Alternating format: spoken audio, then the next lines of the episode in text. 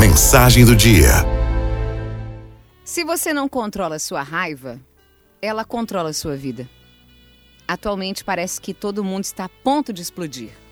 Basta um pisão no pé para o início de uma confusão que pode até acabar com uma vida. Esse comportamento está relacionado a uma fraqueza emocional. É, uma fraqueza emocional que nos leva a ter reações muito exageradas e completamente sem cabimentos diante de determinadas situações. A verdade é que não é o pisão no pé que desperta a ira. São monstros guardados dentro de nós. Pode ser o rancor por alguém que nos partiu o coração, uma raiva por um dia termos sido rejeitados, ou uma sensação de inferioridade por não estarmos onde queríamos. O que machuca mesmo não é uma fechada no trânsito, um atendimento mal feito, um furão de fila, mas todas essas questões internas mal resolvidas que podem nos levar a atos extremos. As pessoas gritam por muito pouco, saem no tapa por besteira e até matam por um motivo banal. Entretanto, a bem da verdade, a necessidade é de xingar, bater e até matar todas essas coisas ruins que existem dentro da gente. Tudo aquilo de odioso que achamos que somos e que às vezes nem existe de fato.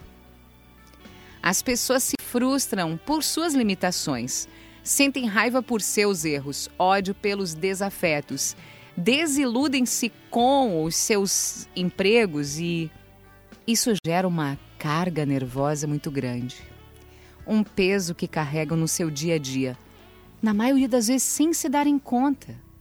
Então, qualquer desapontamento do dia a dia vira motivo para socar a parede ou socar o outro.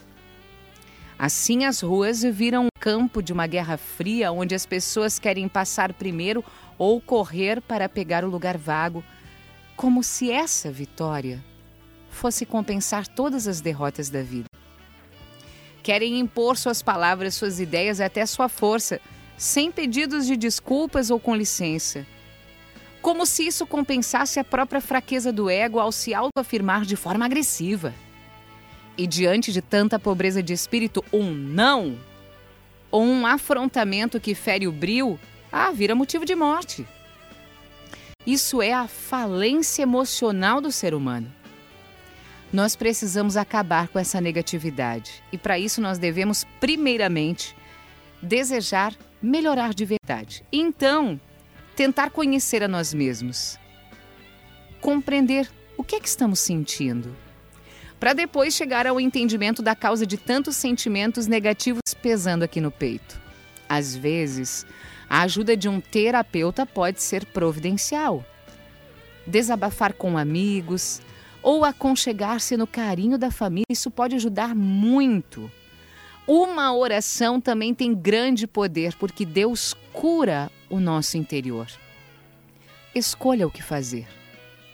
O importante é não deixar as coisas ruins consumirem a sua energia para não passar a vida toda com raiva.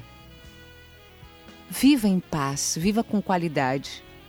Seja leve, seja forte, para jamais permitir que pequenos problemas se tornem grandes o suficiente para roubar a sua paz. FMI